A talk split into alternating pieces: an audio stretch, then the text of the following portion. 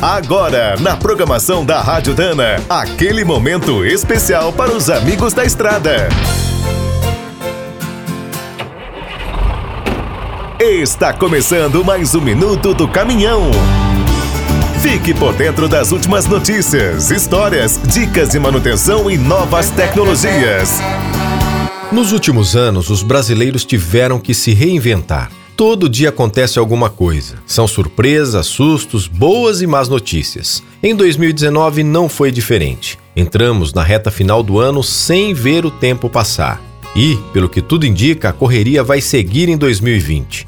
Para os profissionais do transporte, uma boa notícia foi o desempenho da indústria de veículos pesados e equipamentos rodoviários. Segundo a FenaBrave, as vendas de caminhões deverão ter uma alta acima de 36%. Nos implementos, o aumento ultrapassará os 44%. Mas, como nada é perfeito, a CNT alerta que seguem faltando estradas decentes para a frota nacional rodar com eficiência e segurança.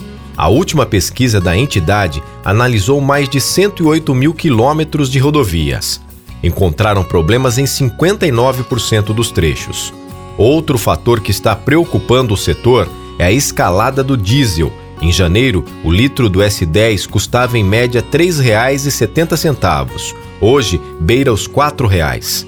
Como os preços devem seguir em alta, as grandes empresas estão começando a investir em outras fontes, mais limpas e independentes. O lado bom é que o Brasil pode se tornar uma referência em caminhões abastecidos com energia solar ou biogás feito de sobras agrícolas. Quer saber mais sobre o mundo dos pesados? Visite minutodocaminhão.com.br. Aqui todo dia tem novidade para você. O Minuto do Caminhão é um oferecimento de Spicer e Álvaros, a dupla imbatível em componentes de transmissão, suspensão e direção. Quem é do trecho já sabe, para ficar bem informado, a Rádio Dana é sempre a melhor sintonia.